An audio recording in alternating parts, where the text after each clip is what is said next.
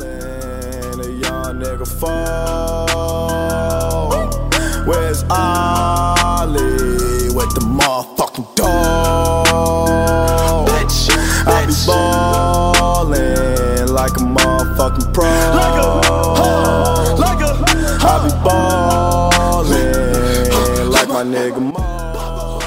Bonsoir à tous, bienvenue dans Envergure, saison 1, épisode 13, podcast de Poster Dunk consacré au basketball, version jeunesse, la draft NBA, les équipes de France jeunes, etc. Antoine, Ben, Romain sont là. Salut tous les trois. Salut. Salut Alex. Et euh, pour ne pas nous jinxer, épisode 13, on n'est pas superstitieux, on a un invité de taille et on est vraiment très content de t'avoir avec nous. Grand espoir du basket français, Olivier Sarr dans Envergure. Salut Olivier. Salut, salut. Euh, pour ceux qui ne te connaîtraient pas encore, euh, tu as 19 ans, je me trompe pas. Ouais, c'est ça. Euh, donc, et, et d'abord, alors toute première question, puisque ça va devenir une, une habitude, j'espère, vu que notre podcast s'appelle Envergure, est-ce que tu connais ton envergure, Olivier? Je suis à. En, en, en, en fit, en pied et en pouce, je suis à 7-3. Ouais. 3, 7. Ah, c'est pas mal du tout ça. En mètres, je pense que c'est 2,25, un truc comme ça. Ouais, 2,23, ouais, un truc. 7-3, c'est genre 2m20, un truc comme ça, je pense. Euh, je crois que je suis à 2,25 en tout cas. 2,25, ok. Ok, Ouais. donc pas, pas mal. Ça va être dur de te battre au niveau des prochains invités. euh, de- Bah même Antoine, je pense qu'il est, on est, on est un peu l'opposé avec Antoine. Antoine, on est Non, sur non, quoi Sur du j'ai- 1,85 Euh, c'est, c'est- vu ma taille, c'est, excellent à 85. hein. Ah oui, non, mais c'est un, un bon, un bon prospect euh, de R3, quoi. Tu vois, un bon... Euh, donc Olivier, euh, pour ceux qui ne te connaîtraient pas encore, euh, je te laisse te présenter. Euh, tu peux nous faire vraiment vite fait ton parcours, basket, scolaire, tes envies, tes passions, euh, tes doutes, tes hobbies, euh, voilà, tes animaux, euh, tes chiens, j'en sais rien. Vas-y, je te laisse la parole. Alors, euh, Olivier Sarr, là, je suis euh, actuellement à l'université de Wake Forest. Euh, je, commence, je, termine ma, ma première année, pardon. Je suis passé par l'INSEP, j'ai fait mes trois ans là-bas, bac S mention. Je suis passé par le pôle espoir de Midi-Pyrénées à Toulouse, où j'ai joué en mini-France. Ensuite, euh, en remontant, j'ai joué euh, un an à Toulouse avant. Et sinon, avant, j'ai grandi à Bordeaux pendant 11 ans, où j'ai joué euh, au Bousca. Et je ne sais pas si vous connaissez l'académie, la Camille Academy, avec Vincent Mbassi, où c'est lui qui a vraiment commencé à m'entraîner individuellement, très dur et vraiment très souvent, vraiment tous les jours et le plus possible, jusqu'à ce que je déménage. Après, euh, voilà, j'ai un petit frère aussi qui, euh, qui m'a suivi, qui s'est entraîné avec moi, avec Vincent, et qui là a commencé sélection. Sinon, après, j'ai fait les équipes de France U, U17 et U18, championnat du monde U17 et championnat d'Europe U18. À sixième place l'année dernière, euh, l'été dernier. Ouais, voilà, exactement. Merci de rappeler. et, et voilà. euh, sinon, euh, sinon, voilà. C'est c'est moi, 19 ans, 2m13. Ok, 2m13, j'avais ça, putain, ça dépend des, des sites, donc euh, c'est pas mal de- d'avoir une confirmation. En gros, le thème de ce podcast, et, et ça tombe bien que tu sois là, ça devait être les grands de cette draft, et euh, avec toi, ça va être un double thème, puisque ça va être le, le développement euh, des, des joueurs euh, intérieurs, euh, des joueurs français aussi, puisque toi, tu as fait le choix de traverser l'Atlantique pour poursuivre ta progression. Euh, je vais peut-être laisser la, la parole à Romain, Ben ou Antoine. Est-ce que vous avez une question pour commencer pour, euh, pour Olivier? Vous bousculez pas, hein Euh, je- Ah, je- je- J'en j'en ai beaucoup, mais je vais laisser Ben, je crois. Ah, c'est bon. Ben, euh, ma première question, c'est tout d'abord, ben, merci d'être venu, euh, d'être notre invité ce soir. Euh, ma première question, je, je me demandais, euh, on voit beaucoup euh, de gens, parce que moi je suis au Canada, donc je, je, connais un peu moins le scouting français, mais ici on voit beaucoup de je- jeunes d'âge de lycée qui sont dominants, qui sont, qui sont très, très, euh, très, très forts, qui arrivent au, collège et qui disparaissent complètement. Soit ils disparaissent pour toujours et on n'entend plus jamais parler, ou soit euh, ça leur prend quelques années avant de réémerger en tant que puissance. On pense à des Victor Ladipo ou plus, plus récemment Michael Bridges à, Villanova. Euh, toi qui as connu une, adaptation qui devait être encore plus, euh, dépaysante, parce que tu as, justement, comme disait Alex, traversé l'Atlantique, qu'est-ce qui, était, ton plus. qu'est-ce qui était la, chose la plus dure à laquelle s'adapter à Wake Forest? C'est une, bonne question, je dirais bah, la nourriture. La nourriture, franchement, c'était pas évident au début parce que bon, quand tu es jeune, tu viens aux États-Unis, les fast-food, tout ça, c'est bien. Mais euh, après, tu es, athlète, tu es pro, et tu veux, tu veux pouvoir performer tous les jours. Donc, euh, trouver des endroits où tu peux vraiment manger en quantité et euh, la bonne nourriture de bonne qualité, c'était pas évident. Et mm. voilà. Après, après, au niveau basket, c'était le jeu. Le jeu américain, c'est un peu différent. C'est beaucoup plus un contre un que euh, comment dire long système. Mm-hmm. Euh, franchement, ça s'est vraiment bien bien passé en tant que qu'adaptation. Et t'as pas de nutritionniste On a une, oui, oui, on a des nutritionnistes. Euh, mais après, enfin, c'est, je veux dire, c'est la, la qualité, quoi. C'est, vraiment différent. C'est la, la, nourriture française, on se rend pas forcément compte, mais là, on a vraiment une super qualité au niveau de la nourriture, quoi. Mm. D'accord, mais les repas, c'est pas pris en charge à l'université, c'est vous qui devez vous, vous débrouiller par manger par vous-même? Non, non, on a, on a un dining hall où, euh, il y a vraiment tout à, dispo, à disposition. Et après, à côté, dans l'université, on a des fast-foods, on a une carte. Avec cette carte, on a euh, des, repas, enfin, on a des repas euh, illimités, quoi. Ok. Donc, étais donc, tu l'as dit à Wake Forest, c'est à Winston-Salem, donc c'est en Caroline du Nord. Euh, est-ce que tu peux expliquer la différence d'infrastructure, de, vie quotidienne finalement par rapport à quand tu étais au, centre fédéral, au, à l'INSEP? Euh, Ça correspond un peu au système euh, de l'INSEP en tant que campus. Après, au niveau infrastructure, c'est ben, le niveau largement au-dessus. C'est au basket, on a des nouvelles technologies tous les, tous les jours. Là, on a une nouvelle salle, ils sont en train d'en construire une autre. Euh, au niveau du, euh, au niveau de salle de muscu, au niveau de salle d'entraînement, c'est vraiment, c'est vraiment différent. L'emploi du temps est beaucoup plus, euh, comment dire, léger pour laisser la place à plus d'entraînement. Et en fait, tu as vraiment l'impression que tu as beaucoup plus de temps pour toi individuellement pour travailler, pour, pour vraiment progresser toi-même. D'accord. Est-ce que tu, tu, as quand même. Euh, parce que tu, tu, tu l'as dit, ta mention bien bac S, donc j'imagine que tes, tes, études comptent quand même euh, pour toi euh, au, niveau, au niveau de ta vie personnelle et tu penses déjà à l'après, etc. qui, quand, est-ce que tu vas moins en cours et est-ce que du coup tu te, tu te dis euh, c'est, dommage peut-être d'aller moins en cours ou finalement euh, je, me mets à fond là-dedans et c'est pas très grave, je vais pas beaucoup en cours et, on verra quoi. Ça, si je peux me permettre, c'est mentionné très bien, excusez-moi. Et euh, sinon. non, bah, tu l'as pas volé celle-là, Alex. Hein. Ah, ma faute, ma faute. Et Ben, Ben bac S pour, pour, pour te dire, c'est, c'est, c'est les mecs qui ont des têtes, quoi. Tu vois, c'est les mecs qui font des maths et tout. C'est pour te dire que c'est ah, costaud, quoi. J'étais un peu perdu.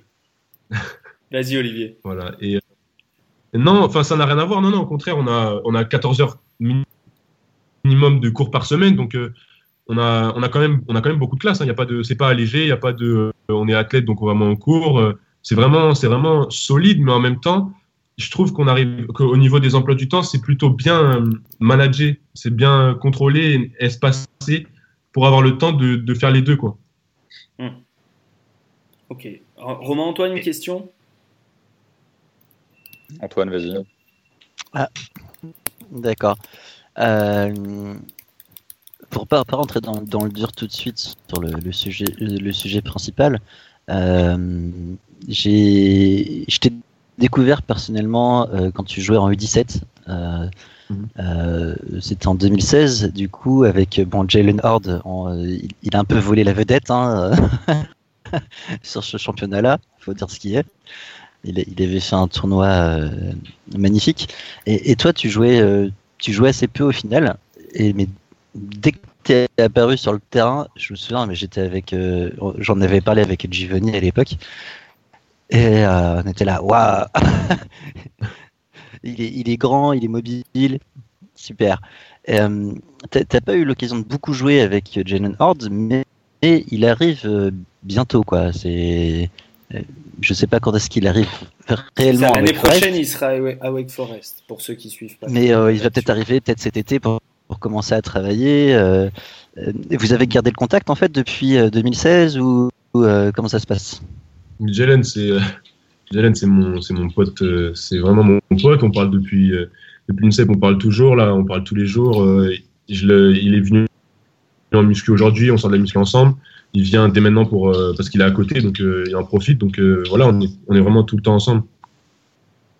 D'accord, ça, ça- ça promet euh, une bonne complémentarité euh, l'année prochaine quoi. Exactement.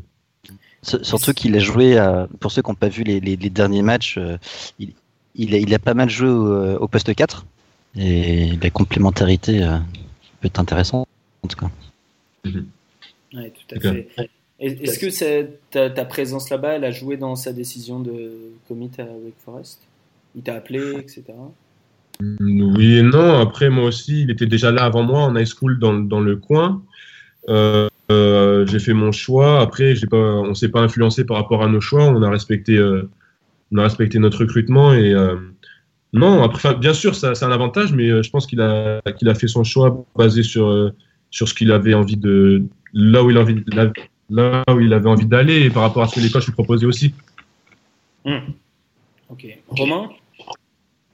Ouais, moi j'ai j'ai eu une question qui est bon, ça, ça va être en rapport avec mon boulot, donc j'en suis désolé, j'en suis désolé d'avance, mais comment est-ce que toi, jeune joueur, en arrivant là-bas, en changeant totalement de contexte, tu t'appréhendes le fait d'être coaché par un, bon, par un joueur qui est, qui est une légende de, de NBA et d'avoir un coaching staff un mec qui est, qui est passé par la pro Est-ce que c'est des choses sur lesquelles tu as Danny Manning et donc Randall Childress sur, sur le coaching staff, qui est passé par, par Cholet notamment.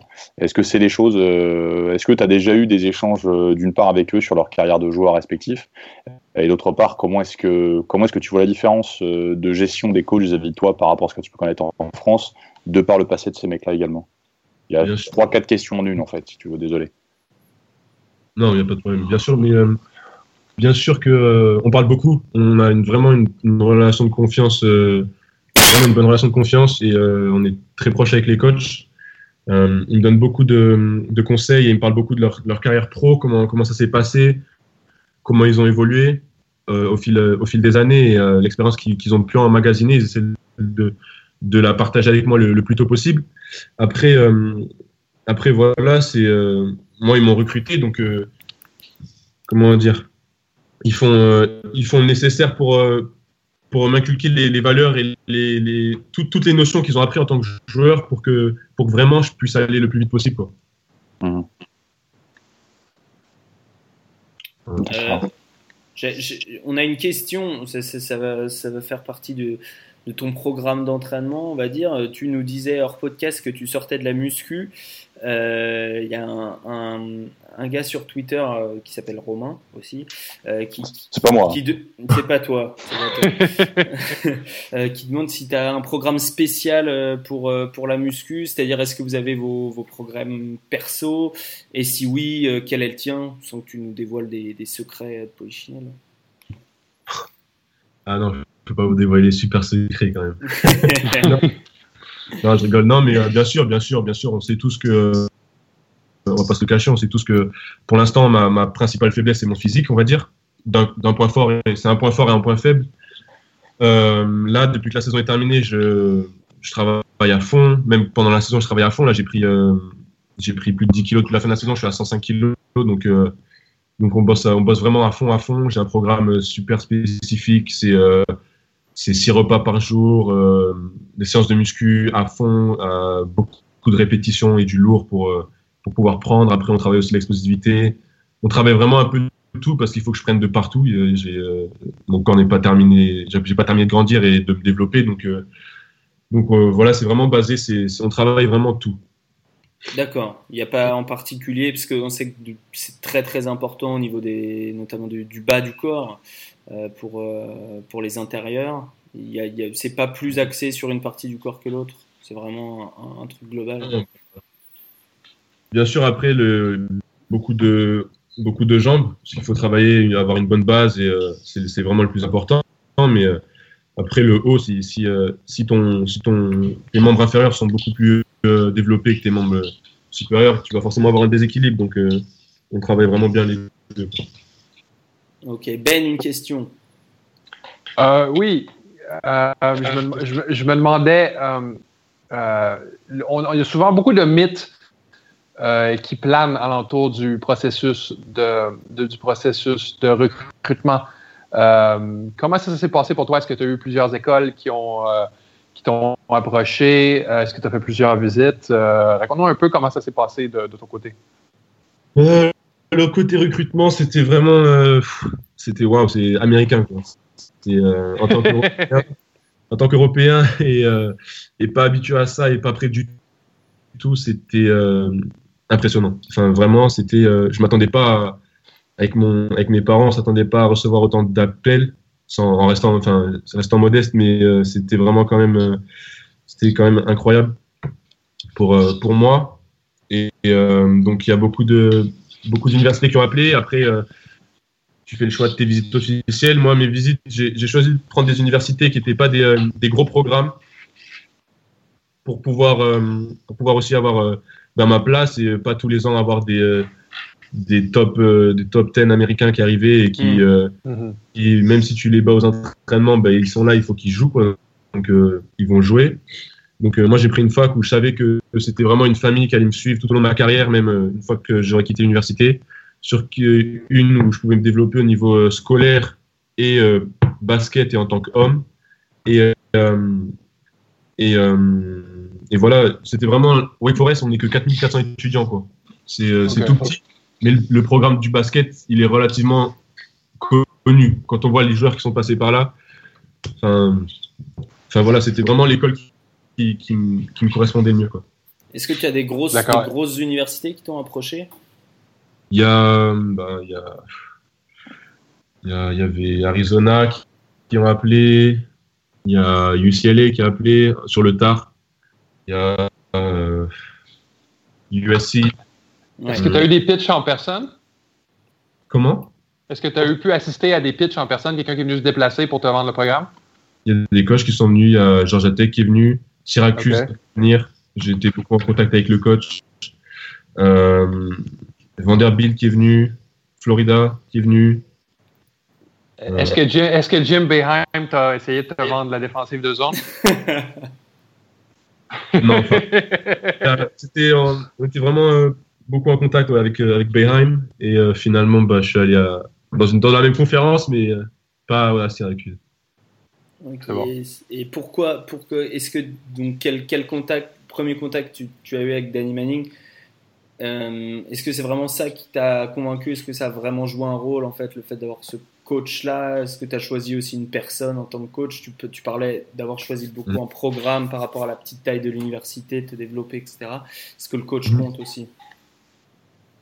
Bien sûr. Ah bah, là, je pense que là, le coach compte vraiment, vraiment beaucoup. C'est euh, Danny Manning, premier choix de la draft, à mon poste, qui était un peu, euh, comment dire, en avance par rapport euh, au grand, qui était vraiment, vraiment assez forward, un peu plus extérieur, qui, qui, arrivait, qui, arrivait, bien à faire les deux. Et puis après, après voilà, c'était c'est l'université qui a vraiment été honnête avec moi, qui m'a dit si tu viens et, et, tu fais le boulot, tu vas jouer, tu vas vraiment, tu, tu vas jouer si tu fais pas le boulot, tu tu vas pas jouer, on va pas te le cacher. Nous, on n'est pas là pour te vendre du rêve. On en est avec toi. C'est à toi de gagner ta place, quoi. Et c'est ce que j'ai aimé. J'ai aimé en tant que en tant que joueur. J'aime pas personnellement, j'aime pas les, universités qui te vendent du rêve parce que je sais très bien, je sais très bien que j'étais pas prêt pour jouer 25 minutes, 30 minutes. Mon corps n'était pas prêt. Et les, coachs qui me disaient ça, ils, ils, mentaient d'un côté, je pense. Et euh, donc, euh, donc voilà, c'est vraiment le discours que j'ai le plus apprécié. Ok, est-ce que, tu, est-ce que tu sais déjà, je sais que c'est compliqué, est-ce que tu comptes faire tes 4 ans Je sais que tes études sont importantes, etc. Est-ce que tu, tu penses aller au bout, d'être un senior, etc. pour moi, pour moi, je préfère me dire que je fais mes 4 ans. Je suis dans les, je suis l'université à Wake Forest, euh, l'université Tim Duncan. Tim Duncan, euh, pour moi, qui est l'un des meilleurs joueurs du, du, basket mondial, a fait ses 4 ans. Euh, Danny Manning a fait ses 4 ans. Euh, enfin. Danny Manning était à Kansas, hein, je crois. À Kansas, ouais. Ah, il était à Kansas, il a fait, il a fait 4 ans. Kansas est champion avec Kansas également. Voilà. Donc, euh, ils, ont, ils ont pris le temps, ils ont, ils ont eu des carrières euh, avec beaucoup de succès et longues carrières. Donc, euh, moi, si ça doit être deux ans et que je suis après, après, c'est le coach qui me dira trois ans, quatre ans, peu importe. Mais c'est vraiment le, prendre le temps de se développer et d'apprendre de, de, ce, de ce super coach. Ok, Antoine, Romain, question? Euh, J'avais plus des questions sur le sujet euh, principal du pod. Donc. Euh... D'accord. Ok, Romain, peut-être une question encore sur le. Sur non, non, vas-y, Wake Forest. Vas-y, Antoine. J'écoute. Non, attends, sinon, je, je, vais peut-être rebondir sur euh, sur ce qu'a dit Ben parce que c'est une question de JB, donc qui est, qui, est, qui est, le mec qui anime le, le podcast NBA de Poster Dunk, qui, qui, dit qu'il met les pieds dans le plat et il, il demande si les joueurs NCA doivent, doivent être rémunérés. C'est pas le sujet principal du podcast, donc je, je, je l'insère comme ça. Comment ça a été vécu? Euh, J'élargis la question. Ce, ce, scandale, ces scandales qui sont sortis cette année, comment toi tu les as vécus et comment tu as senti que c'était vécu à, à, Wake Forest? Bah, En tant que joueur, tu te dis waouh, c'est chaud quoi. C'est notre conférence, c'est à côté, on les joue. Le coach il est viré. Louisville par exemple, il y a eu une, un gros gros scandale. Euh, bah, c'est là, c'est là. Je pense que LeBron l'a dit, la corruption, elle est là. Euh, personnellement, dans mon école, je pense pas qu'il y ait de la corruption. C'est vraiment, euh, enfin, au niveau du basket. Mm. Euh, en tout cas, moi, j'en j'ai pas eu, j'ai pas eu de, de, retour. Les yeux dans les yeux, mais, monsieur. Non, ouais, non, mais oui. pas... non, mais non, non, non, sérieusement, sérieusement, euh, bah, c'est là, quoi c'est le recrutement américain. Il y a, moi, je pas, comment dire, j'ai pas d'une famille qui est vraiment dans le besoin, mais euh, je suis venu aux États-Unis pour pouvoir poursuivre mes études et euh, je pense que l'argent qu'ils mettent, ils le mettent bien et c'est un bel investissement qu'on a l'occasion d'avoir une, éducation et, euh, et de pas partir la tête vide, quoi, et pas être que des joueurs de basket et qui font juste rebondir la balle. Savoir penser, réfléchir et, euh, agir après en dehors du basket, c'est important. carrière, ça dure pas éternellement et on sait jamais ce qui peut arriver. Donc, euh, c'est vraiment important de, de savoir faire quelque chose de, de sa vie après et, euh, et même pendant. C'est vraiment important d'avoir l'éducation et après, l'argent, ça viendra plus tard. Quoi. D'accord, mais, mais du coup, comment ça a été vécu par, euh, par tes coéquipiers euh, par, par le, enfin, je, je, veux dire, est-ce que, est que finalement on se disait, on le savait et c'est juste quelque chose qui a été révélé comme ça ou euh, on, on s'est dit putain je pensais pas que ça avait une telle ampleur quoi. Non après après il y a toujours eu cette il y a toujours eu un bruit qui courait que les universités payaient les joueurs ou qu'il y avait des, des, trucs comme ça avec les marques et tout ça. Donc euh, je pense pas que ceux qui ceux qui étaient dans le milieu ils, les joueurs ça les choquait pas. Ça les choquait pas. C'est juste bah voilà il s'est fait attraper quoi. Après je, je, je connais pas exactement la, la vérité, je ne peux pas juger. Mais bon, il en est ce qu'il en est. Donc, euh, non, je pense pas que ça, je pense pas que c'est vraiment choqué. Ça n'a, ça n'a pas vraiment choqué. D'accord. Et donc, de ton point de vue, c'est quoi la, la solution? Alors, c'est un peu une question compliquée, mais est-ce, que, est-ce, est-ce qu'il faut payer les joueurs NCA ou pas Avec tout l'argent que se fait la Ligue? Si j'avais la solution, bien sûr, bien sûr que. Euh, la, bien sûr que les universités font de l'argent sur nous, bien sûr, bien sûr que dans les grosses facs, il, il y a beaucoup d'argent argent qui, qui, revient, tout ça. Après, comme j'ai dit, l'argent, ils le mettent dans, dans, notre éducation. Il y en a qui, il y en a qui ont besoin d'argent plus vite. Il y en a qui ont besoin d'avoir de, de l'argent par rapport à la situation de leur famille. Il n'y a pas de bonne réponse. Je pourrais pas donner une réponse. Je suis désolé, mais pour moi, pour moi, non. Pour moi, dans mon cas, non. Ouais. Oui, tu peux répondre que pour toi, évidemment. Dans mon cas, non. C'est quelque chose au, au, cas par cas. Et peut-être une, une, dernière question avant de passer à l'aspect peut-être plus basketball, ta saison, etc. Euh, dans, dans, le développement de, dans ton développement, enfin euh, c'est quelque chose. Il y a de plus en plus de joueurs français qui, il y en a deux qui t'ont rejoint à Wake Forest. Euh, il y a, y a Tilly et Ayayi à, à Gonzaga. Des, ça pose beaucoup de questions sur la formation en France. Est-ce que pour Oublié, toi, t'as oublié Yves. J'ai oublié, j'ai oublié Yves. Excuse-moi. Eh ben, J'en ai oublié Sans- d'autres. sans parler. Sans parler des filles, si je peux me permettre. Mais bon, juste comme ça. Oui, Parce que oui, il a non, mais Red Shirt. voilà. Mais sont red shirt. les, Ou les red ex- shirt. les exemples sont légion. Euh, Est-ce que tout simplement pour toi c'était un choix évident dans ton développement personnel en tant que basketteur que d'aller poursuivre ta formation en NCAA plutôt que de rester à l'INSEP ou de- d'aller euh, jouer en espoir euh, dans un club de proie? Bien sûr. Moi, c'était un choix évident, c'est euh, bien sûr. Enfin, comme j'ai dit, l'éducation et le basket, c'était. euh, enfin, voilà, pour moi, c'est un choix évident. Ok, très bien. Est-ce que c'est est-ce que c'est en France un choix qui devient évident pour de plus en plus euh, de jeunes?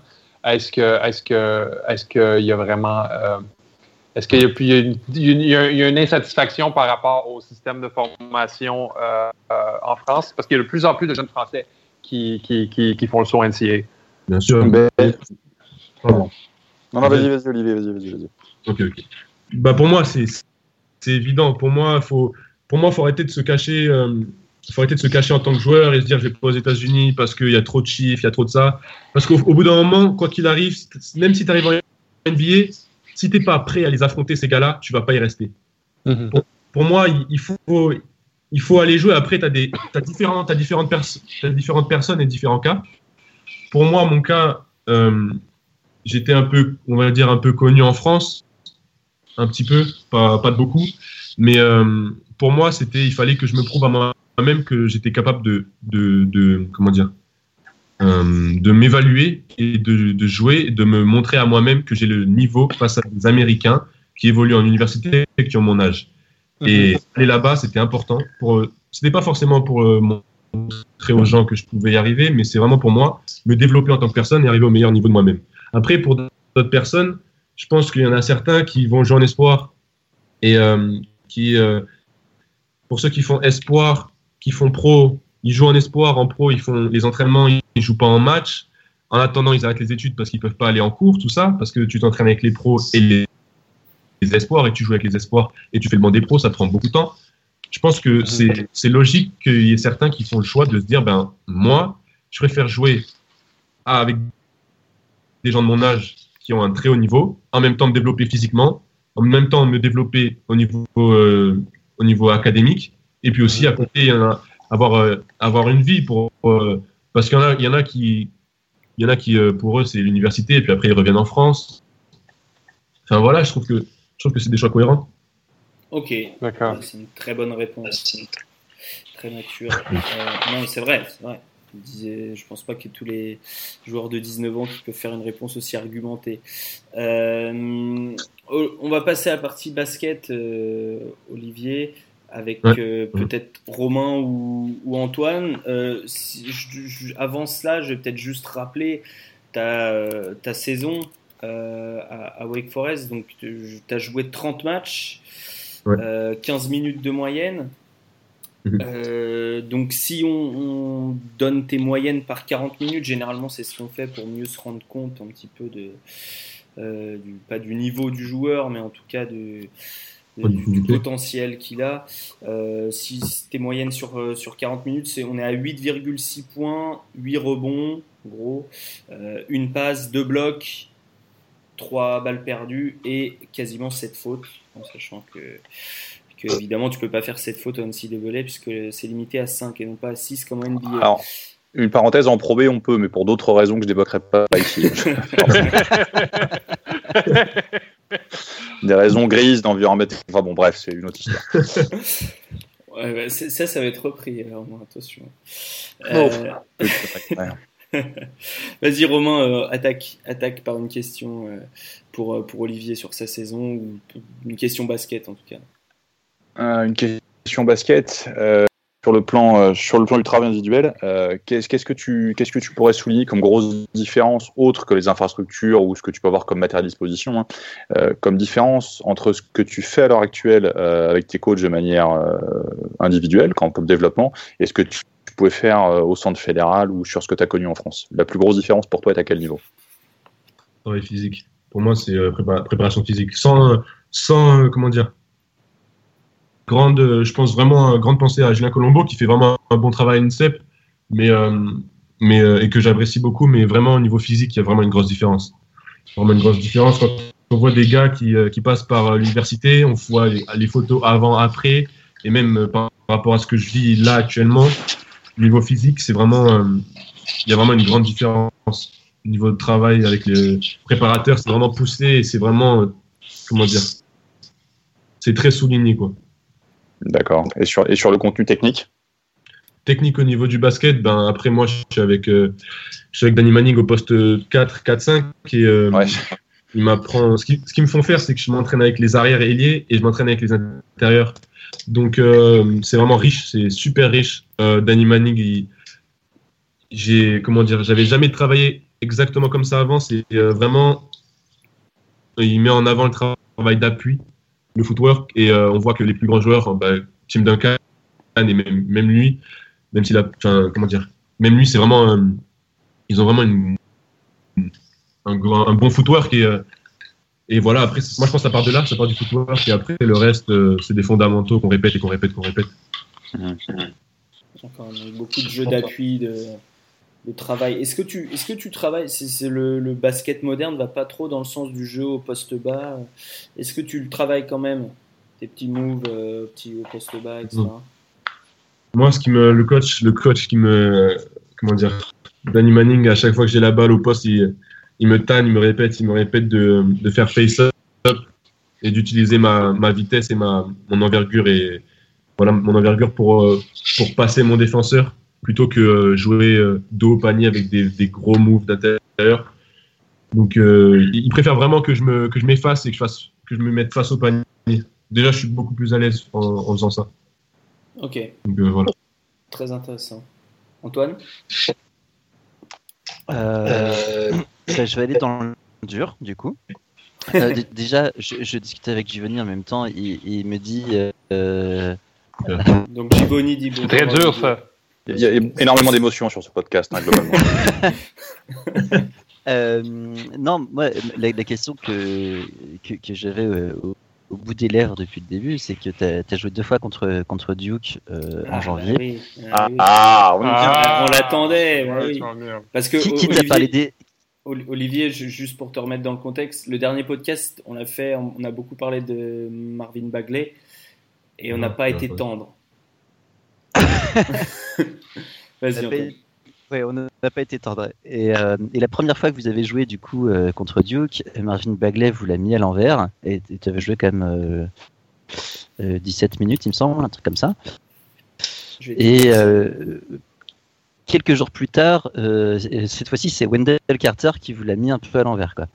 Euh, du coup, euh, ma question, elle est très simple. Euh, qui est le plus fort des deux, Wendell Carter ou Marvin Bagley?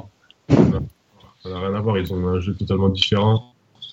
Je peux pas les comparer au niveau. Après, il faut voir au niveau production. Les deux, ils sont vraiment productifs. Euh, Ça va se voir dans la prochaine draft. C'est des top 10. Mais euh, Bagley, il est vraiment dans le super agressif au niveau du rebond et en transition. Et euh, après, Wendell Carter, lui, c'est vraiment un, un, peu un Al Horford, un gars qui est encore un, un de ces rares intérieurs qui est encore là au poste et qui est solide et, et qui, qui joue avec un, un- comment dire, une, une énergie, une, une agressivité qui est quand même incroyable. Et euh, enfin voilà, c'est c'est vraiment des, des super joueurs tous les deux. Quoi. Est-ce que tu as défendu sur les deux pendant tes- ces deux oppositions? Bien entendu. Bien entendu. Et, contre Et lequel est le plus difficile pour toi? Bah pour moi, c'était physiquement, c'était avec euh, Carter qui est beaucoup plus lourd que moi, donc c'était un peu plus compliqué. Ouais. je, je vais reformuler ma question. Qui va être le drafté le plus haut? Bah, euh, on, le sait, on le sait tous, on voit tous les mock drafts, donc euh, je pense que la, la question, enfin euh, voilà, c'est, on sait tous que c'est Bagley quoi qui est plus haut pour l'instant. Est-ce que c'est lui que tu prendrais dans ton équipe si tu avais le choix numéro 4 Moi, j'en prends aucun si j'en suis dans mon équipe. C'est pour moi qui. Il est bon, il est bon, il est bon, il est bon, il est bon. Et Il est bon. très très bon. Très très bon. Et euh, donc tu as, joué plein de plein d'autres euh, prospects, de joueurs, euh, de joueurs qui vont être draftés haut. Euh, tu as, joué face à, face à Louisville, tu as joué face à Virginia, euh, Ouais. tu as joué face à UNC. est-ce que il y a des gars qui t'ont vraiment impressionné cette année? Alors, ça peut être dans ton équipe aussi d'ailleurs. Hein. Mais euh, est-ce qu'il y a des gars, tu t'es dit, ce mec-là, je pense qu'il il, peut jouer pro en NBA dès l'année prochaine, quoi.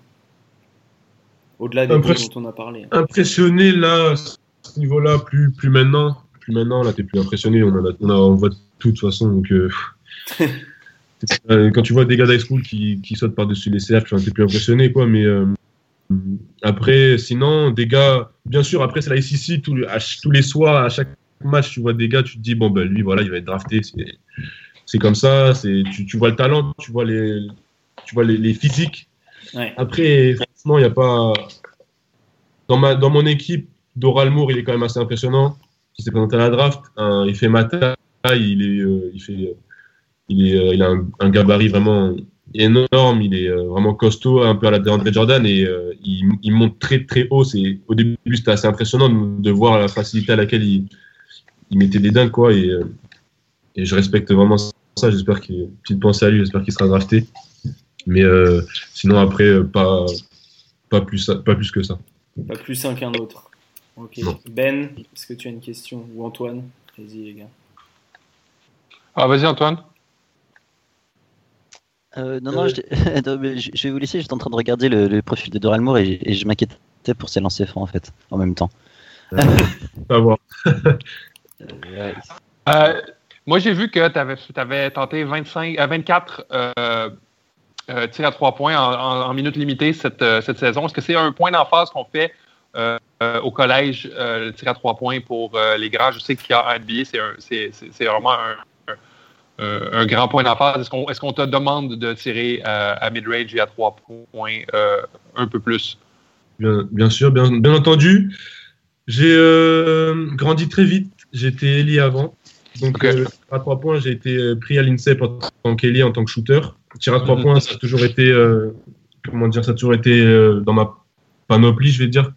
Ça toujours, j'ai toujours, j'étais plutôt plus adroit. Même si cette année, ça a pas tir à trois points, ça a été euh, mon, pourcentage était très faible. 25%. Et euh, donc voilà, c'est euh, les coachs aux entraînements savent que j'ai que j'ai une très bonne adresse et que je l'utilise assez bien. Après en match, il faut que j'utilise un peu plus. Ils veulent que je shoote beaucoup. Et voilà, après c'est ma première année de, de saison totale, et donc c'était pas évident de l'ajuster tout tout ce que j'ai appris à l'INSEP en tant qu'intérieur et tout ce que j'avais déjà emmagasiné en tant qu'ailier. Donc on essaie encore de travailler là-dessus pour, euh, pour en tirer le, le, plus de, productivité possible. D'accord. Ok, mais c'est quand même quelque chose qu'on t'incite à faire, quoi. C'était ça aussi la question de Ben. Mhm. Euh, les coachs, ils, euh, ils m'engueulent souvent parce qu'ils trouvent que je partage trop la balle et que je tire, tire pas assez. D'accord. C'est vrai que cette année, tu étais plus cantonné, de... cantonné, mais disons que quand tu étais sur le terrain, c'était plus pour être le, patron de la raquette en défense. Je, je dis pas de bêtises si je dis ça. Euh, oui, oui et non. C'est euh, surtout le rôle que j'ai l'habitude d'avoir et que moi-même je me suis donné. Les coachs ne m'ont pas, euh, comment dire, confiné dans, un rôle. Ils m'ont vraiment laissé m'exprimer. Mais après, comme j'ai dit, c'est quand même ma première saison et être arrêté longtemps, c'est on perd beaucoup d'automatisme et reprendre confiance en tant que, que joueur et scorer, euh, c'est vraiment pas évident et ça, ça, revenait petit à petit au fur et à mesure de l'année. Hmm. Mhm. Ouais, parce que tu as eu un peu de mal à, à scorer cette année, tu as eu des pourcentages assez faibles sur tes shoots à deux points. Comment t'expliques ça Tu as shooté à 38% cette année? C'était euh, en grande partie dû au physique, tu penses? Ah oui, ah oui, mais c'est clair. Là, mais comment dire, mes, euh, mes chiffres au niveau des stats sont pauvres, sont très très pauvres à, tous, les, tous les niveaux. Euh, mais euh, la seule raison, c'est, euh, enfin, l'une des plus grandes raisons, c'est mon physique. Quand on voit en tant qu'intérieur être à 38%, c'est pas acceptable et la seule raison, c'est que c'était mon physique. J'étais, on le voit, on le voit sur le terrain pendant l'année. Vu que j'ai pas pu faire la summer school, j'ai pas pu me préparer physiquement, donc je suis arrivé à, de l'INSEP et des, des championnats d'Europe et mon corps n'était pas prêt à, à 100%. Donc donc euh, voilà, euh, niveau des définitions et, euh, et tout ça, c'était pas, c'était pas le, mieux que je puisse faire. Euh, pour, pour, expliquer un peu, c'est Olivier, c'est quelqu'un qui a, qui a shooté à quoi 85%, un truc comme ça au, FIBA U18 donc de l'été 2017. Donc en, en, termes de shooting, il y a moyen quoi. Ouais, ouais, non, voilà. Il y a moyen d'être efficace. Ouais. c'est voilà, c'est rageant un peu. Ouais, mhm. c'était frustrant pour toi quand même cette année. Bon, après, je m'en doutais. Moi, pour moi, le plus important, c'était vraiment de jouer. Cette année, le plus important, c'est de retrouver le terrain. Mes 15 minutes, c'est euh, c'est magnifique. En tant que freshman étranger, il y a, euh, il y a beaucoup de gens qui s'attendaient pas à ce que je joue autant, et même moi non plus. Et euh, j'ai beaucoup appris cette année pour, pour jouer en SEC et autant contre de grosses équipes. J'en suis vraiment reconnaissant. Après, maintenant, voilà, il faut être, cet été, ça va être important pour, pour construire mon physique et mon jeu et, et pouvoir être plus productif l'année prochaine. Quoi. Hmm. Justement, tu me permets de rebondir sur une question, euh, une question de, de Julien Corver, donc je ne sais pas si tu en as entendu parler, mais c'est un, un, des connaisseurs très pointus de la NCA. Euh, côté français, il écrit sur Midnight on Campus et il, dit à chaque fois qu'il regarde un match de Wake Forest, euh, les commentateurs font beaucoup de compliments à ton sujet. Est-ce que tu sens cet amour au sein de l'université? Cet amour, je prends le mot de Ben, euh, et, euh, si oui ou non, peu importe, quels objectifs tu te fixes pour la saison à venir? Euh, Pour la, dernière question, l'objectif c'est de couper des filets. Hein. On va pas se le mentir en tant que joueur. en tant que joueur, là, la saison qu'on a eue, elle était. On va, voilà, on va pas se le cacher, elle était pitoyable. avec un coach pareil qui était un ancien joueur compétiteur comme il est, et nous, enfin personnellement en tant que joueur, et voilà, je vois les gars, comment, comment on s'acharne aux entraînements, comment on se donne et tout ça. C'est, c'est rageant de perdre des matchs de si peu et après, bien sûr, on a pris des tollés. Voilà. Mhm. Mais, euh, euh, comment dire?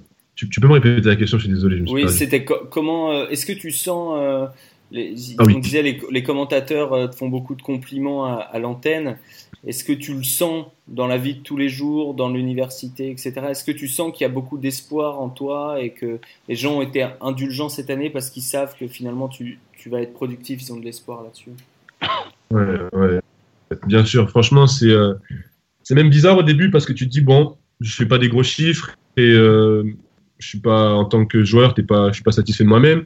Et, euh, mais euh, ça fait vraiment plaisir de voir les gens, comment ils te poussent, comment ils c'est vraiment ça, c'est l'amour qu'il y a. C'est, ça fait vraiment du bien en tant que joueur pour gagner en confiance.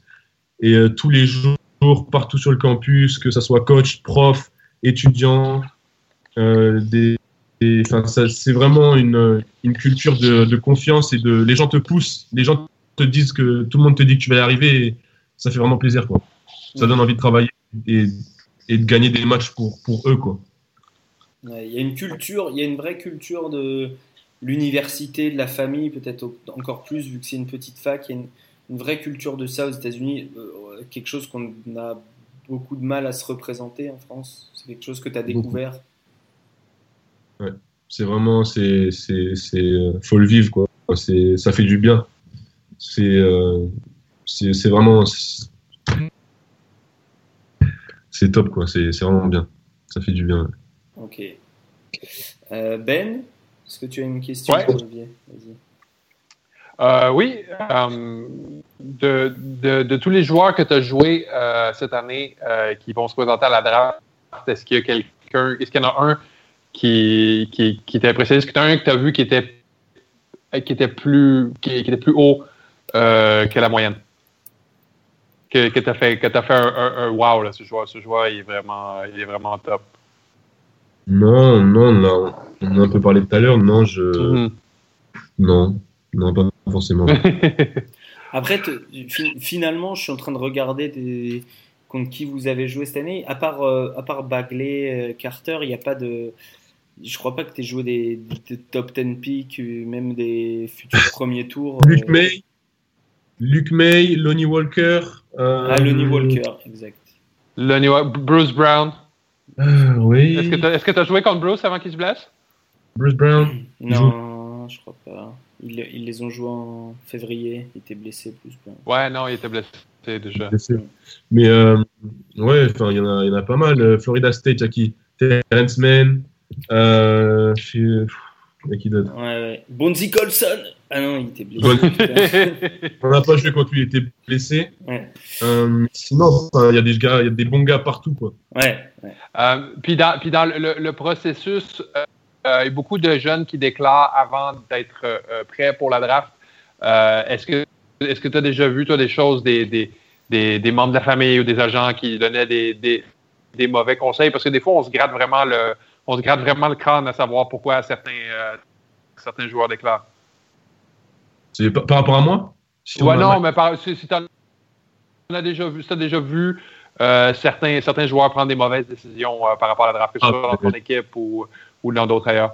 Bien sûr, on en voit tous les ans des gars. euh, Mais tu, mais tu penses que c'est dû à quoi? Est-ce qu'ils ont des mauvaises, est-ce qu'ils ont des mauvaises, des mauvaises fréquentations, des mauvais, du mauvais conseil? Mhm. Bien sûr, il y en a qui, qui, ont, euh, qui ont la grosse tête, il y en a qui euh, se prennent pour euh, des joueurs qui ne sont pas, il y en a qui ont des mauvais contacts, il y en a qui ont besoin d'aller en NBA parce que la famille a besoin d'argent. Il y en a, il y a de tout, quoi. Ok. Et, toi, est-ce qu'il y a des gens, est-ce qu'il y a des gens louches qui ont essayé, qui ont essayé de t'approcher, des, des, des agents ou des trucs comme ça? Non, Enfin, des agents, euh, des agents, il y en a toujours qui essaient de nous approcher en, en, en joueur, en tant que joueur. Après, ils passent par mon père. Mais euh, Mhm. sinon, euh, sinon, non, moi, on m'a pas. Tant que mon père me dit pas, euh, c'est le moment que tu y ailles, euh, je vais pas, Mhm. je fais pas attention aux autres, quoi, qui, qui me disent qu'il faut que j'y aille ou pas. Là, cette année, il y avait même pas la question se posait pas, donc euh, Mhm. voilà. D'accord. Euh, Olivier, on parle de plus en plus d'un d'un basket sans position euh, au, niveau, au niveau pro, en NCAA. C'est c'est quand même de plus en plus le cas, mais c'est pas encore tout à fait le cas, puisqu'il n'y a pas, comme en NBA, les 3 secondes défensives, ce genre de choses, etc. Euh, Est-ce que tu sens que la valeur que tu as, euh, co- comment, tu, comment tu sens la valeur de le fait de, de faire 2m13, d'avoir 2m25 d'envergure, etc. Est-ce que tu sens que ça compte moins ou est-ce qu'au contraire tu te dis, euh, les, les gens te disent de ce que tu entends, de ce que tu vois, tu te dis il y, a une- il y a une vraie place à se faire euh, quand tu vois, euh, bah, j'ai vu que tu tweetais pas mal à propos de Rudy Gobert, genre de choses, quand tu vois des, des Rudy Gobert, c'est c'est à ce rôle-là que tu aspires vraiment? Euh, tu, tu, dis, tu dis pas je vais être un forward qui va faire un peu tout, tu dis je vais être un, grand qui protège le cercle. Pour moi, j'aspire à être euh, Olivier Sarr. Pour moi, mon style va être. euh, pour moi, j'ai un style plutôt. c'est mon style à moi, unique, parce que on me développe en tant que défenseur et en, même temps au niveau offensif, j'ai une qualité de shoot et encore cette qualité de drive qu'il faut que je développe encore plus.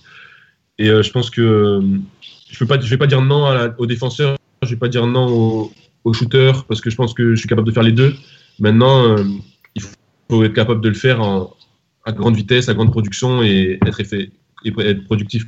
quoi. Ouais. Mais euh, pour répondre à la question, euh, oui, je pense que moi, mon physique et euh, le, comment dire, le jeu qui m'a été donné, dont, dont, dont, je, dont je possède, je pense qu'il s'adapte parfaitement au, au niveau, au niveau basket où, euh, où c'est positionless. D'accord.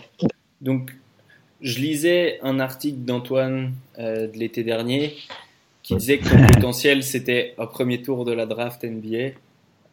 Euh, Est-ce que tu es d'accord avec cette analyse fine et pointue?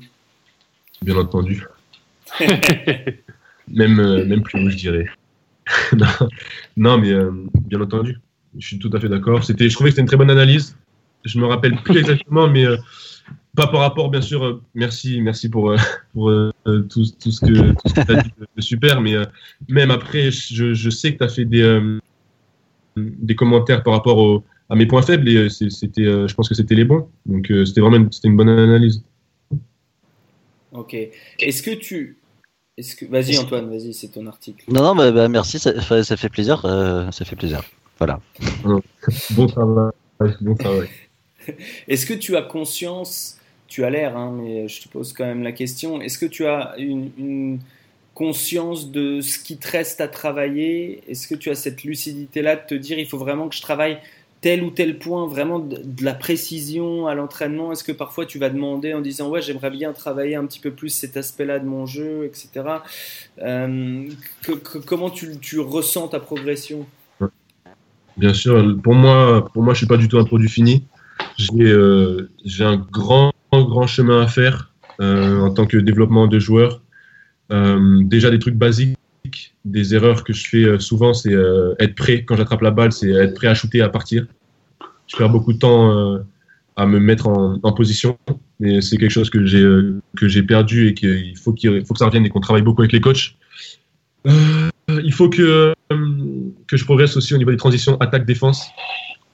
Être euh, être prêt et euh, couvrir le cercle plus que ce que je ne fais. Et euh, après voilà, j'ai euh, j'ai beaucoup j'ai beaucoup à travailler. Je travaille beaucoup la la conduite de balle. Mm. Euh, Il y a eu des situations, par exemple contre Louisville, où j'ai euh, j'ai fait un cost to cost et je suis capable de le faire.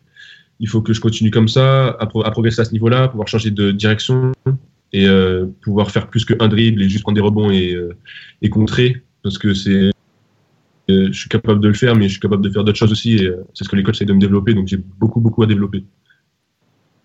Ok, eh ben, merci beaucoup pour cette réponse. Ça permet de faire une transition avec euh, la chronique de Romain. Romain, est-ce que tu es toujours là? Je sais que Absolument, moment que je t'ai pas- absolument. J'écoute religieusement depuis tout à l'heure. Il n'y a pas, il y a pas de souci. Euh, je t'ai je t'ai demandé pour ce podcast de, de me dire euh, en tant que coach, alors c'est une question un peu large, c'est un peu une question de, de béotien, mais qu'est-ce qu'on cherche à développer chez un jeune intérieur comme Olivier, mais pas forcément, cha- chaque cas est particulier, mais en règle générale, qu'est-ce qu'on cherche à développer chez, chez un jeune intérieur? Qu'est-ce qui reste à développer? Hum, Il y a énormément de choses. À la question que tu m'as posée en fait dans, dans l'après-midi, je crois que tu m'as envoyé ça en début d'après-midi. J'ai bon, fait de la vidéo cet après-midi, pas entre allemands, donc j'ai pu réfléchir un petit peu. Je me suis demandé, simplement comme tu l'as dit, dans quel sens j'allais prendre le problème. Et euh, c'est tellement large en fait que répondre comme ça tout de suite, je pense que je, je pense que je pourrais pas parce que il y a énormément de choses sur les joueurs intérieurs. Je me suis beaucoup, beaucoup occupé de joueurs et de joueuses intérieures sur les différentes équipes où j'ai pu être parce que je, préfère bosser avec les grands. Qui est paradoxal vu ma taille, mais bon, ça c'est un autre problème. Mais, euh, mais je, dire, je, pense que la, clé de tout dans l'approche du boulot avec les joueurs intérieurs, c'est la, c'est la patience et comprendre que la maturation arrive très très tard pour les grands, beaucoup plus tard que pour les joueurs, euh, les joueurs de taille entre guillemets moyenne ou, euh, ou normale. Euh, donc je pense qu'il y y y a cet aspect-là à prendre en compte.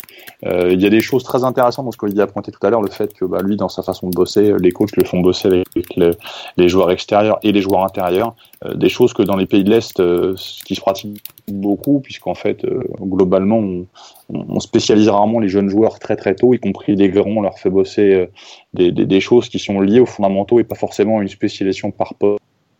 Je pense que cette, espèce de polyvalence, elle doit, être, un peu dans les esprits, à mon sens. Hein. Encore une fois, il y a, plein de baskets différentes, la façon de le voir. Et moi, en tant qu'entraîneur, j'aime bien garder à l'idée, voilà, cette notion de mobilité, cette notion de mouvement, y compris pour les joueurs un peu plus lourds. Hein, c'est des choses à garder à l'esprit. Euh, tout pour moi est interconnecté entre la préparation physique, la préparation mentale et le travail technique. Il y a toujours un moment où c'est quelque part l'équilibre des trois qui fait qu'on arrive à faire avancer les gens. Et je crois aussi beaucoup au travail. Les leçons de piano où on répète des gammes, c'est bien, mais je pense qu'il y a, aussi un moment où il faut être dans du travail à haute intensité avec une vraie rentabilité. Voilà un petit peu pour les choses de manière générale. Après, pour les joueurs intérieurs, il y a tellement de profils différents que c'est difficile de cibler. Euh, il y a des joueurs de face-up, hein, c'est ce que disait tout à l'heure Olivier, on en a parlé euh, notamment avec, euh, avec Jaren Jackson la dernière fois quand on a fait le podcast sur lui. Il y a des joueurs qui seraient plus sur des réductions de distance, euh, notamment, bon, c'était le cas de, de comment il s'appelle, de, de Venel Carter, Carter, par exemple. Voilà, plus dans des réductions de distance. Voilà, c'est, je pense que tout dépend du profil. Je vais faire une réponse de Normand, ça tombe bien, voilà. vu ma situation géographique actuelle. Mais tout, tout, dépend, en fait, du, tout dépend en fait du pro, tout dépend en fait du profil. Je vais y arriver. Mais, euh, mais globalement, voilà, je, le maître mot pour moi, c'est patience. C'est, c'est retranscrire le fait que chez les jeunes joueurs, euh, il faut, il faut même beaucoup plus jeune, hein, je peux pas forcément à 17-18 ans, mais faire accepter aux jeunes joueurs que leur taille est un avantage, alors que psychologiquement, très souvent, les, les gamins vivent leur taille comme un, comme un problème de par les, les interactions qu'ils peuvent avoir avec les gens dans la vie de tous les jours. On se moque souvent des grands à, à tort. Mmh. Et puis là, voilà, c'est tout. Savoir où on veut emmener le joueur. Et puis, comme je dis souvent, quand on parle de travail individuel, ne pas oublier que le joueur, c'est le centre du, le centre du projet, c'est le joueur. Euh, le jour où des coachs ou, ou des dirigeants de clubs commencent à penser qu'ils sont eux moteurs et eux le centre du projet, ils se trompent. Le centre du projet, le cœur de tout projet, ça doit être les joueurs, quel que soit leur poste. Wow. Non. Des réactions, Olivier J'ai dit une bêtise Je peux me permettre très bonne, non, mais très bonne analyse. C'est- C'est vraiment une. Si tous les coachs pensaient comme ça, c'est une très bonne analyse. Parce que tu en as je rencontré qui pensaient pas comme ça. C'est pour ça que- Non, mais enfin, il y a, il y a différentes approches. Et euh, voilà, c'est. Non, c'est une très bonne analyse. Bah, écoute, je te remercie. Et euh, est-ce que tu en as conscience, ça, Olivier, que il faut être patient, justement? Il a dit maître mot patience, Romain, c'est surtout chez les grands. Est-ce que tu es conscient que finalement, peut-être que ton potentiel, tu, tu le développeras que vers 27, 28, 29 ans? Euh, Est-ce que tu, tu, tu, tu as la patience pour ça? Est-ce que tu te le dis d'ores et déjà alors que tu as tout juste 19 ans? Je suis d'accord. Euh, Il y a un truc, par contre, je suis pas d'accord. C'est mon potentiel. Il se développe, euh, je pense, au fur et à mesure. Il se développera pas enfin euh, juste à un moment. Il se ton, développe. ton maximum, ton potentiel maximum. Ah, bien sûr, oui, pardon. Bien sûr. Bah, comme on peut le voir, par exemple, Anthony Davis, là, c'est sa, je sais pas, Cinquième, cinq- non sixième année en NBA. Si- Cinquième, il était drafté en 2012. Enfin, voilà, ça fait un moment qu'il est là et il explose maintenant, vraiment. Donc, après, bien sûr, c'est une grosse comparaison. hein. Enfin, voilà. mais euh, non, mais c'est clair. Et, euh, j'ai parce que au niveau des intérieurs, par exemple, moi, je, je grandis encore. Il faut que je développe. Il faut que mon corps suive, que mes muscles suivent, et ensuite que mon basket se réadapte à la taille que que je suis en train de, de prendre encore et, euh, et prendre conscience de mon corps. Et c'est c'est vraiment, c'est pas évident, mais c'est vraiment de la patience. Quoi. Il faut, Ouais. faut, faut, faut y croire et il faut croire en soi et tout au long de ce long processus, et il faut, faut, faut aimer ce processus. Quoi. Tout à fait. Alors, sachant qu'en plus, dans, dans- pardon, dans, dans la- je rebondis là-dessus, dans l'approche de l'entraînement, très souvent, on se rend compte que les, bon, des jeunes joueurs, enfin, je parle pas de, de, de joueurs incontournables d'une génération, mais des jeunes joueurs, quand on les développe, les grands, euh, de par la taille, de par des, des, bon, des, des critères psychologiques très très simples, se découragent aussi beaucoup plus vite. Et d'où l'intérêt justement d'être patient dans le développement des grands. Enfin moi je, je le- je le vois, je l'ai vécu quand j'étais quand j'étais jeune coach. Je voyais souvent, des- on voit des générations de gamins dans les clubs, pas forcément au niveau, mais les les plus grands, en fait, c'est les joueurs qui disparaissent les premiers des équipes parce que c'est les premiers finalement se démotiver parce qu'on les fait pas forcément jouer beaucoup. On les, on les respecte pas comme des joueurs à part entière parfois parce qu'ils sont pas forcément efficaces tout de suite. C'est les choses, enfin, si, si par bonheur des, des, des coachs de- d'équipes de, gamins nous écoutent, c'est des choses à respecter absolument. Il faut être patient avec les grands. C'est un sport de grands, il faut être patient avec les grands, respecter leur développement sous tous les aspects, pas uniquement l'aspect basket. Le basket n'ira pas si la tête ne va pas, de toute façon, y compris chez les plus jeunes. Clair, c'est c'est Mhm. clair. C'est clair. On, on parle souvent de stats psychologiques ici, euh, Olivier, puisque Antoine est un peu un, un, un- un- pionnier. Est-ce que je peux employer le mot pionnier? Je sais pas, un piétonnier en tout cas. un, piétonnier, un usager. Euh, est-ce que, est-ce que vous avez des, des psys qui bossent avec vous à Wake Forest? Alors, euh, les psys, oui, on en a. Après, c'est au libre choix du joueur. Moi, personnellement, je crois que je suis le seul de l'équipe à avoir fait le choix de, euh, de travailler avec un plutôt préparateur mental. euh, euh, parce que voilà, c'est un aspect, il n'y a pas que. Il a pas que le physique, il n'y a pas que le- les skills, il y a aussi la tête. Et euh, je pense que c'est important euh, chez les plus grands joueurs. Chez les plus grands joueurs, on parle, toujours de mental, de cet aspect mental-là, de la préparation, de, tout ça. Et, c'est un aspect qu'on oublie et qu'on n'apprend pas forcément aux joueurs. Et c'est important de savoir qu'on a, qu'on a cet, cet accès-là et de l'utiliser. Bah, c'est bien, ça, renforce tes propos, je te remercie. Ça me, rassure aussi sur ce que je pense. C'est plutôt bien. Avec Ouais, plaisir. c'est, pas- c'est quand que tu vas coacher Bah. à Wake Forest, euh, Romain ça, ça, Ouais, écoute, moi, même, même- même un job de coordinateur vidéo, je le prends sans aucun souci. hein. Y a pas de... Les coachs m'ont parlé de toi, il n'y a plus qu'à signer. Il n'y a pas de problème, tu, tu prendras quand tu seras, quand tu seras euh, sorti de la fac, tu prendras ta, ta commission de 10% sur le contrat, pas avant bien entendu pour peut-être problème d'éligibilité, mais une fois sorti, tu prendras tes 10%, il n'y a, pas- y a pas de souci. Ah. C'est beau. Euh, ben, une, une Oui. question peut-être avant que, qu'on, qu'on passe à, à la seconde partie du podcast où on, on parlera des, des grands qui seront draftés euh, cette année. euh. J'ai j'ai fait le tour de mon côté, on peut pas passer à la deuxième partie. D'accord, t'as fait le tour. Moi j'avais une dernière petite question. C'est euh, encore une fois quelqu'un sur Twitter qui, qui la pose à, à Olivier. Euh, est-ce que tu vas bien au niveau des blessures? T'as t'as- t'as pas tout le temps eu la santé? Co- Comment ça se passe? Est-ce que tu es te- tu- tout va bien en fait? Bah, bah, comme ma saison l'a, l'a, ça s'est, euh, ça s'est très bien passé. J'ai, euh, comme je le dis, là, je pense depuis Benjamin, je crois que c'est la première fois que je fais une saison entière. C'était pas, pas vraiment des blessures, c'était vraiment des problèmes de croissance. Voilà. Après, bon, voilà, ça m'a, ça m'a arrêté comme c'est une blessure, quoi, ça m'arrête. Mais c'était vraiment lié à ma croissance et, et ça commence à, à, se calmer, je touche du bois et voilà, ça se passe plutôt bien. Eh ben, on touche du bois avec toi aussi. Olivier, tu restes avec nous. On va partir sur, euh, sur euh, une deuxième partie où on parle, on va dire des grands. Euh, on, en a évoqué plein. La dernière fois, c'était Marvin Bagley. Le coup d'avant, c'était Jaren Jackson, Wendell Carter. Dans le top 10 attendu, on a aussi Mobamba et j'en oublie peut-être. J'ai pas le. J'ai pas DeAndre Ayton. DeAndre Ayton, putain. Et Michael Porter. Ouais, je le compte pas. Il compte pas comme un grand, lui. Excuse-moi. Sinon, on n'a plus personne dans les ailiers après, si on commence à compter Michael Porter euh, chez Grand.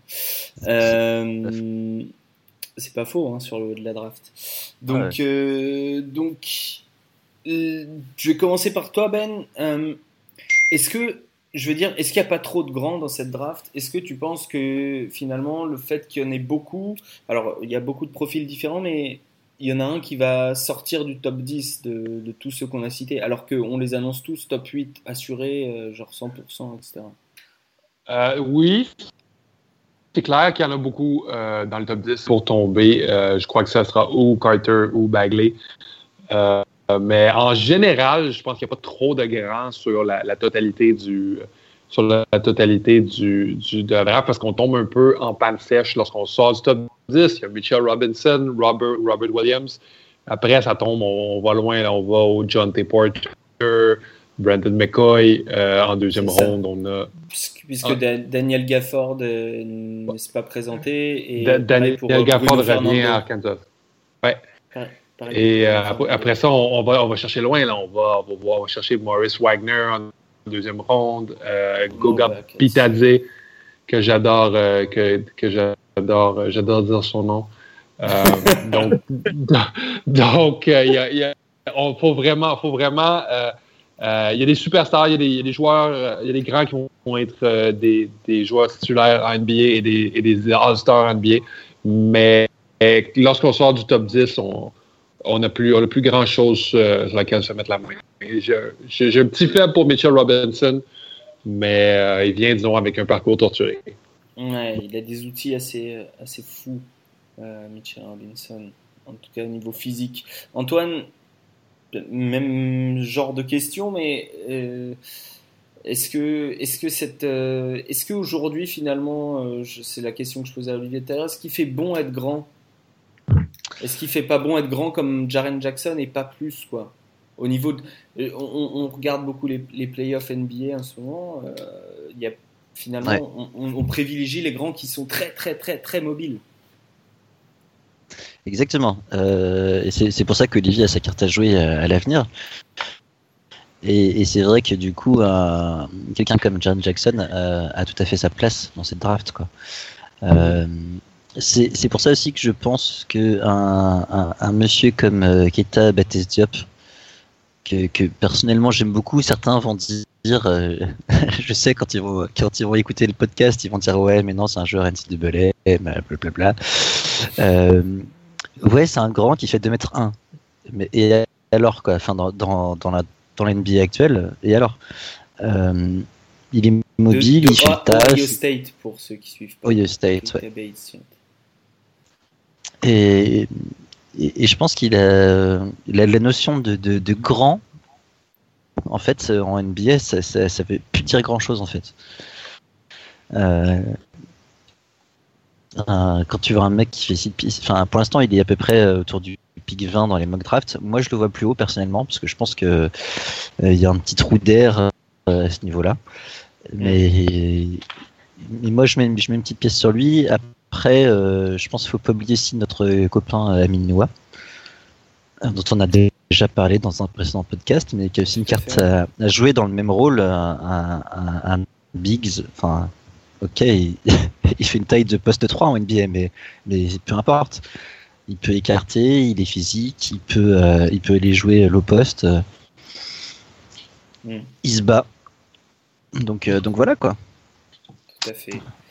Euh, Euh, ben ou Olivier, je sais pas lequel de vous deux a voulu prendre la parole.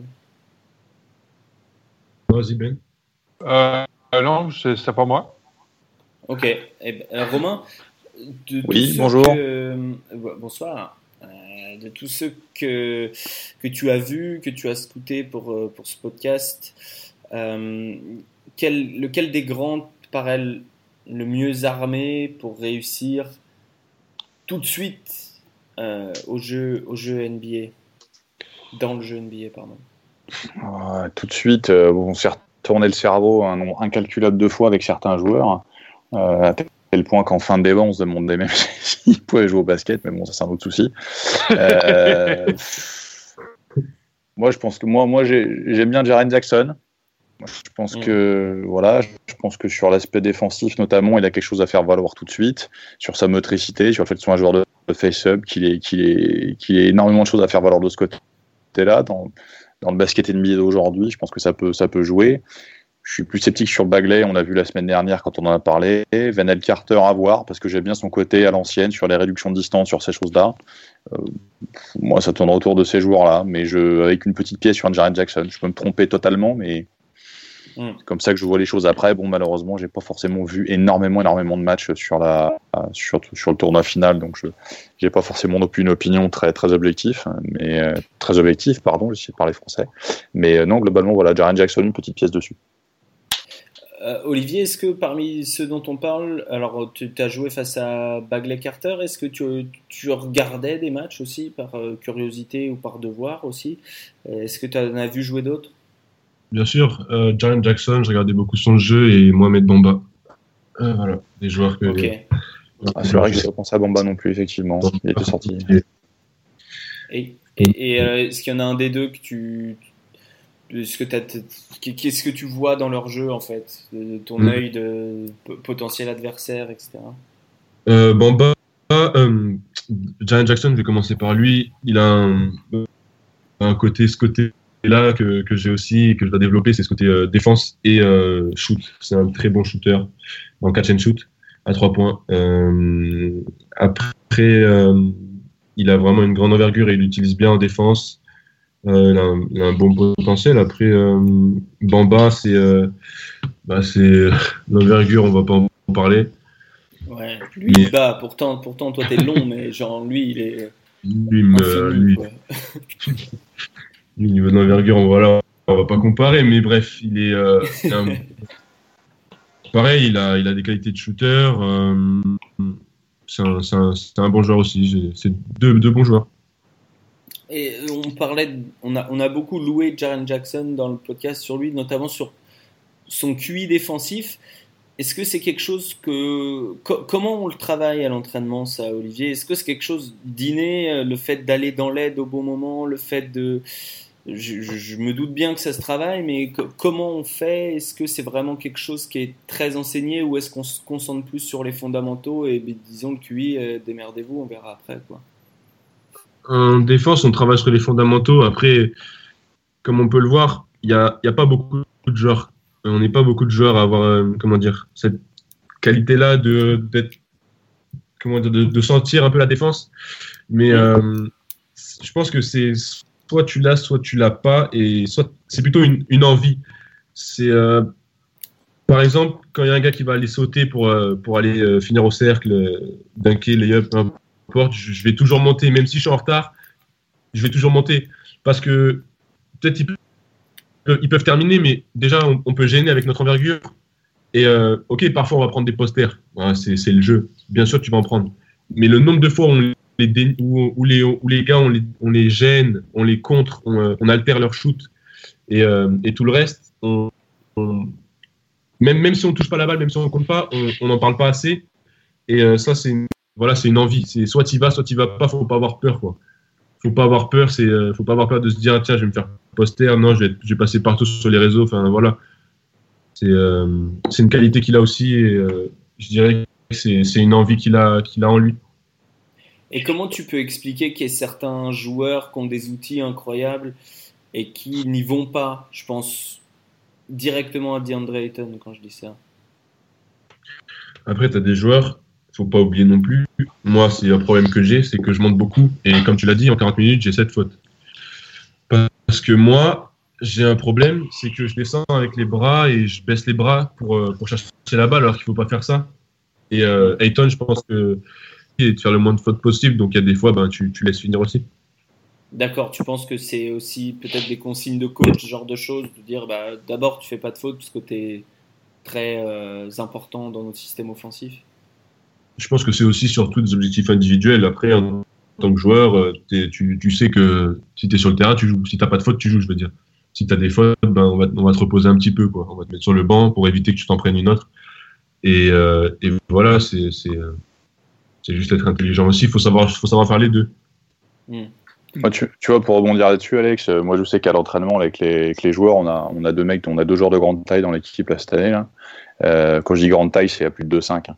Euh, à notre niveau en Pro B, c'est déjà, déjà beaucoup. Euh, je, moi, je leur parle constamment défensivement parlant. Enfin, pas seulement aux intérieurs, mais les grands surtout. Je leur parle constamment parce que euh, j'essaye d'apporter d'apporter ce truc-là. Mais je rebondis sur quelque chose que j'ai oublié tout à l'heure. Ça me fait, tu as dit quelque chose là par rapport à l'usage des bras, Olivier, qui me fait penser à un truc que j'ai expliqué tout à l'heure. Si tu devais retenir une chose, et je voulais le dire et j'ai zappé, c'est le fait de désaxer le ballon du corps. Pour les joueurs intérieurs, pour tout ce qui va être travail dos au cercle, ou même sur le face-up, sur ces choses-là, sur les finitions près du cercle, toujours désaxer le ballon du corps. Voilà, c'était ma petite parenthèse en, en lien avec tout à l'heure. C'est-à-dire C'est-à-dire qu'en fait, tu, tout, tout, ce qui va être post-move, par exemple, quand tu vas te retourner pour, euh, pour aller tirer, quand tu vas pivoter sur une épaule, hein, que ce soit ton épaule forte ou l'autre, en fonction du côté où tu vas finir ton hook, ouais. toujours penser quand tu pivotes à garder la balle sur l'épaule opposée, si tu veux, à l'axe panier-panier, de façon à ce que quand tu pivotes, tu même pas la balle dans le défenseur, que la, ouais. la balle ne soit jamais dans l'axe du corps. Quand tu vas finir près du cercle, même chose. Quand tu vas être au rebond, même chose. Quand tu vas capter la balle, toujours pense à la désaxer à un moment ou à un autre. Remettre la balle dans l'axe du corps, pour moi, c'est se mettre en difficulté pour les grands. Mm -hmm. ouais. Ouais. C'est pas quelque chose que Danny Manning t'avait dit? Ça, euh, pas, pas forcément, pas forcément. Après, c'est vrai que c'est logique parce que il me le garde pour plus tard. Je lui dirais qu'on me l'a déjà dit. tu as un obscur coach français, euh, Le Havre, do you know Le Havre? Il, me... oh, il... il doit connaître. Il doit connaître la culture de la betterave, tout ça. Ça.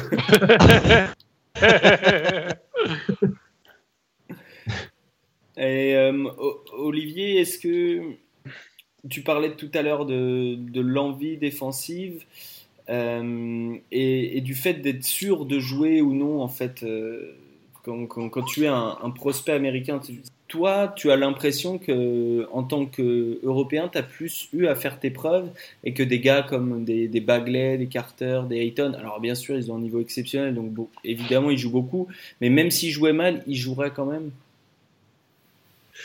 Après, je sais pas, je suis pas dans leur école, je peux pas me permettre de les juger. Euh... Non, non, c'est euh, comment dire, c'est juste, c'est juste qu'ils aient un temps de jeu comme ça, mais c'est comme ça, quoi. Enfin, quand tu fais ton choix de venir à l'université, il faut que tu saches que bah, si tu viens, tu as des mecs comme Bagley, si tu vas dans une équipe à, Duke, tu as des mecs comme Bagley, Carter et Marcus Bolden qui en a payé les frais. Eh ben, il faut que tu saches que chaque année, il y a un nouveau gars qui va arriver, il va être prêt à jouer. Quoi. Après, c'est faut que tu fasses en sorte de comment dire d'arriver et d'être prêt. Moi, dans mon cas, je savais qu'en arrivant, je serais pas prêt. Physiquement, je serais pas prêt à, à... je serais pas prêt. Donc, euh... donc voilà, c'est juste pour eux. Et après, c'est un, un calcul que toi, tu dois faire en tant que joueur. Et ce calcul-là, est-ce que tu l'as déjà intégré pour le fait de passer la marge d'après? C'est une autre question qui, donne. Et à quel moment tu sais que tu es prêt pour aller au niveau d'après en fait? Est-ce qu'on est te le dit? Est-ce que tu le sens? Euh, À quel moment tu sauras que tu es prêt pour te dire Ok, euh, c'est bon, je prends un agent, je, je, me déclare à la draft, là, c'est la bonne année? Pour moi, quand tu es prêt, c'est que déjà, tu sais que tu vas être dans les, dans les 20, 20, 25 premiers, déjà. Tu mets ton nom. Euh, tu es prêt quand tu vois que tes stats, euh, ils sont elles sont solides. Quand tu vois que on parle de toi, quand tu, enfin, c'est des trucs assez logiques, je pense. Quand tu vois qu'on parle beaucoup de toi, qu'on qu qu parle de toi, que, que tu es sur les mock drafts. Après, pour moi, personnellement, quand Danny Manning va me dire que c'est le temps que tu dégages, euh, voilà quoi. moi, pour moi, si, si, Danny Manning me dit si, de toute manière, si- s'il me parle et qu'il me parle de la NBA par rapport à moi et pour que j'y aille, c'est, ça sera le moment d'y aller. S'il m'en parle pas, c'est que j'ai encore à apprendre, j'ai pas tout appris et que voilà, il, il faut que je reste encore un peu euh, en, en NCAA et apprendre avec lui, quoi. Mais pour moi, c'est lui et c'est lui qui me donnera le, le, le, le, le l'avis, quoi. C'est lui qui donnera le feu, le, pas, pas le feu vert, mais en tout cas le- l'indication. ouais. Et, mais tu, mais ça, c'est quelque chose quand même qui, qui trotte dans la tête. On regarde beaucoup les, les mock drafts, ce genre de choses, quand, quand on est joueur NCAA. Euh, on regarde pas, mais quand tu es sur Twitter, tu les vois de toute façon. De, que tu as envie ou non, tu, tu, tu le sais. On- Ouais. tu, après, personnellement, je vais pas. euh, on connaît les gars qui vont être draftés ou pas. Tu vas pas chercher euh, tous les mock drafts précisément, mais tu, tu euh, t'en entends parler. C'est dans le milieu du basket, là où on est, tu, tu connais quoi le draft. Hmm, Ok. Euh, on a parlé de plusieurs grands. Ben, est-ce que toi, tu, tu, tu, tu as un.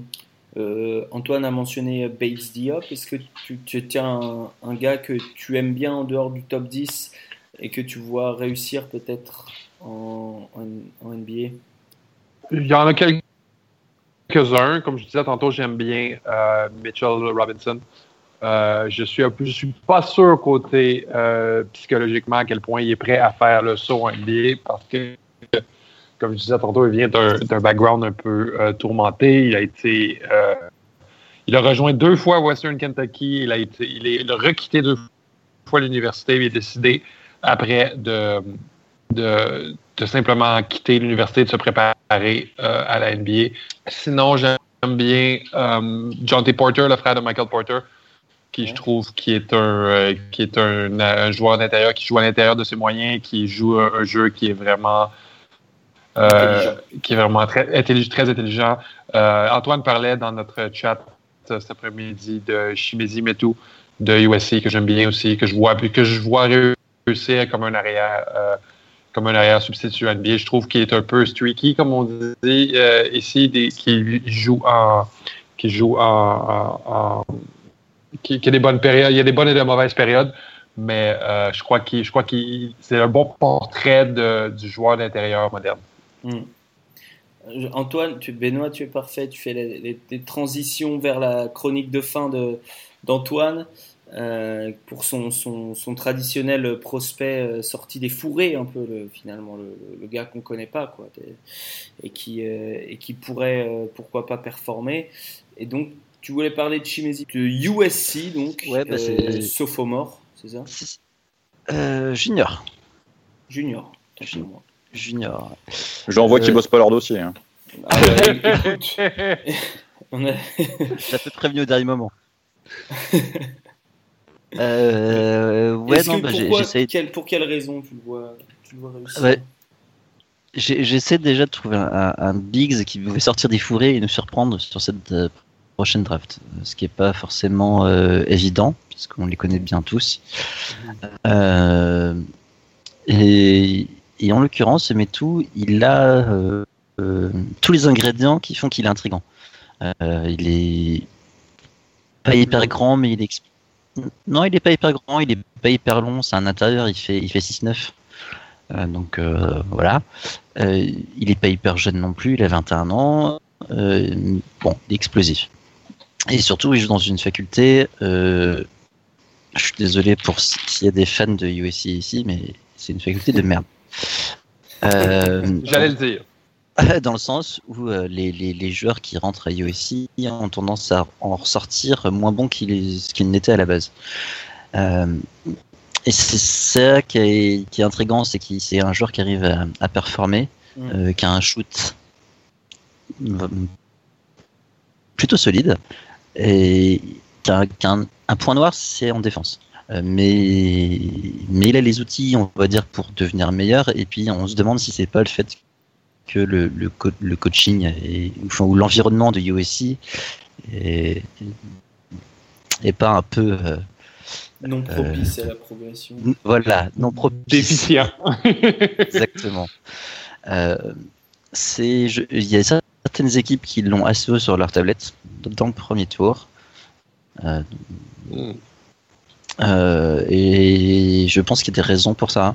Euh, je pense qu'il vraiment il est, il est très polyvalent et qu'il faut s'attarder. Moi, j'avoue, je l'ai pas assez regardé cette année. Euh, je pense que je vais devoir me remater des films un peu, mais ouais. USC c'était un peu la purge. euh, C'était- hein. c'est- J'ai vu deux, deux parties moi-même. Ouais. Mais je pense que par- comparé à des mecs comme, je sais pas, euh, contre un, euh, je sais pas, quand tu le compares à un John T. Porter ou un, un Brandon McCoy, euh, euh, tu, peux- tu peux pas le mettre en dessous, quoi. Ah, moi, je, je, je peux pas. Du coup, je pense qu'il a vraiment une bonne chance en fin de premier tour d'être dans une, euh, ou en, allez, entre 20 et 30, d'être pique dans cette draft et, et de surprendre un peu son monde ensuite, quoi. Parce Ok. que avec un bon coach, euh, suivez mon regard, il pourrait devenir intéressant. Ouais, fin de premier tour, on, on l'a suivi ton regard, je crois. Euh, ouais, moi j'aime bien Jonté, comme euh, je le disais, euh, je crois que c'était hors podcast, mais notamment parce qu'il a quand même 3 ans de moins que Metou. Comme disait Ben, joueur très intelligent qui joue, euh, qui sait ce qu'il sait faire, qui sait ce qu'il doit faire. Très intelligent en défense aussi, il a pas, il a pas des outils fous, mais ça fait penser un peu à Marc Gasol, quoi. Un gars qui Il a, un, il a un bon physique NBA. J'allais dire plus Robin Lopez que Mark Gasol, mais il a un, Alors. un bon physique NBA.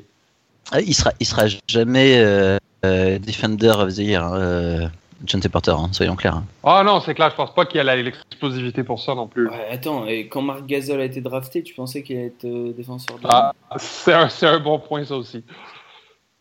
Parce que tu vois, il, il- a ce côté euh, ours, euh, tu vois, un peu euh, genre ha- habile, mais euh, qui, qui paraît mou. Tu vois ce que je veux dire ou pas?